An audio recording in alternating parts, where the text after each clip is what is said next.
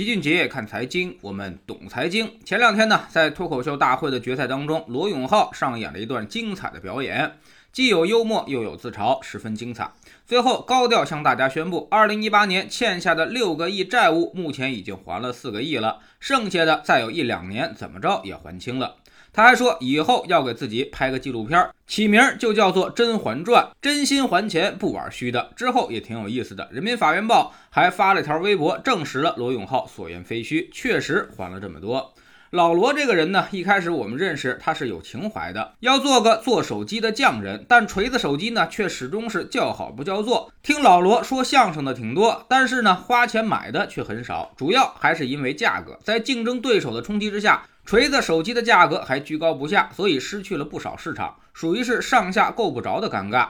最终呢，上没有冲击苹果、三星，下没能决战 OPPO、vivo，中间呢还被小米和华为冲击的是七零八落，最后就一败涂地。后来老罗还进军了电子烟行业，这下就更惨了，生不逢时。人家都能赚大钱，而老罗一进去，立马就爆出了电子烟比香烟的危害还大，所以一下行业都黄了。还有他的子弹短信，他是火了一阵，然后口碑极佳，最后在巨头的围猎之下阵亡了。所以有人调侃罗永浩堪称是行业明灯，冥界的明，他干什么什么行业就开始完蛋。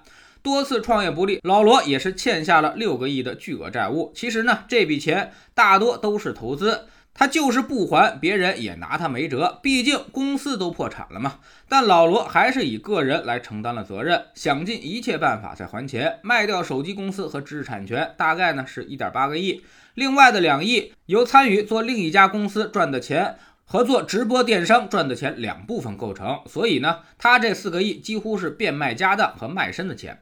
老罗在段子里也坦言：“我现在为了还钱，啥赚钱就干啥，啥来钱快就干啥。婚丧嫁娶、红白喜事的活，只要钱给到了，他都能接。很多人都不理解，包括老齐。一说到罗永浩，那就是个有情怀的人，怎么能干这些事儿呢？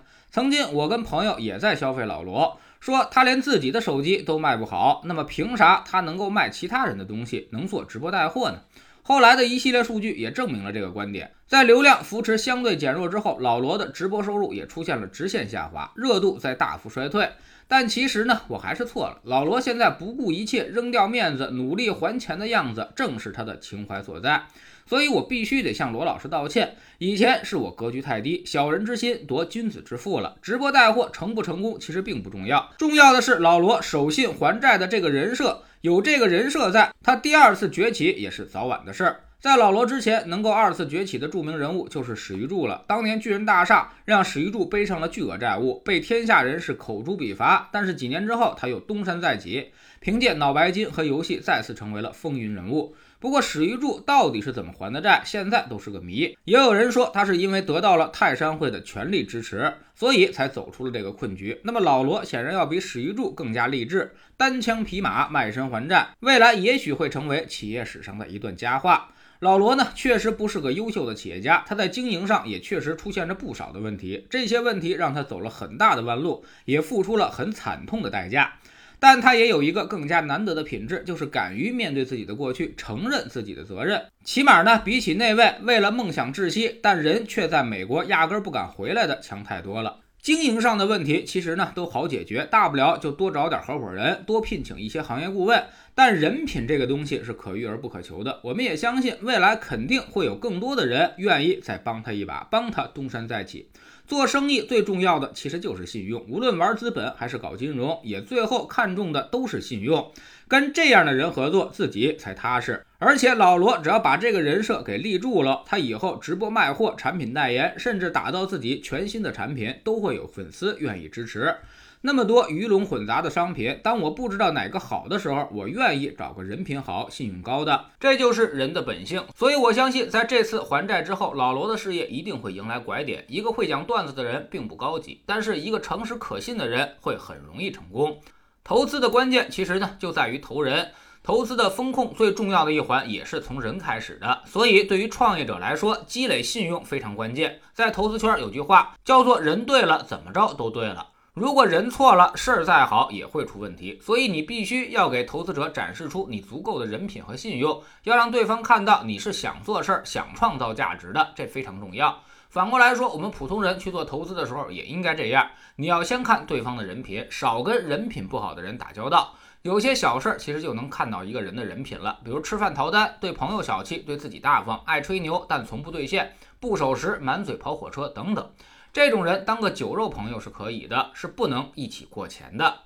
加入知识星球，找齐俊杰的粉丝群，我们每个交易日呢都有投资的课程。昨天呢，我们盘点了市场一周的走势，这一周呢，我们的感觉很糟糕，觉得行情很差，但是还是有很多积极的因素的，比如成交量已经出现了周地量水平。那么这又意味着什么呢？我们总说投资没风险，没文化才有风险。学点投资的真本事，从下载知识星球 P P 找齐俊杰的粉丝群开始。在这里，我们要让赚钱变成一种常态。老齐不但会给你鱼，还会教你捕鱼的技巧，让你明明白白知道钱到底是怎么赚到的。二零一八年星球建立到现在，跟着老齐做投资的朋友，少说也赚了百分之五十以上了。更重要的是，你自己已经在明显提高。在知识星球老齐的读书圈里，我们为您带来《回归商业常识》这本书。昨天我们说到了扎克伯格在大学里就开始创业，但创业没几年，雅虎就已经开出了十亿美元的天价去收购，这几乎是一个所有创业者都无法拒绝的价格。但是扎克伯格却拒绝了，他放弃了一个一夜暴富的机会。那么脸书后来又是如何驶上快车道的呢？怎么就一夜成名了？知识星球找老齐的读书圈，每天十分钟语音，一年为您带来五十本财经类书籍的精读和精讲。现在加入之前讲过的一百七十多本书，您全都可以收听收看。我们经常讲，自助者天助，越努力你就越幸运。投资跟减肥一样，知易行难，你需要不断的有人督促和鼓励，帮你克服掉人性中的弱点，才能收获进步。否则知道再多也白搭。我们已经有八万多小伙伴在一起努力学习了，你要再不来，就被别人所超越了。读书圈和粉丝群独立运营也单独付费，千万不要走错了。苹果用户请到老齐的读书圈同名公众号里面扫描二维码加入，三天之内不满意全额退款，可以过来体验一下。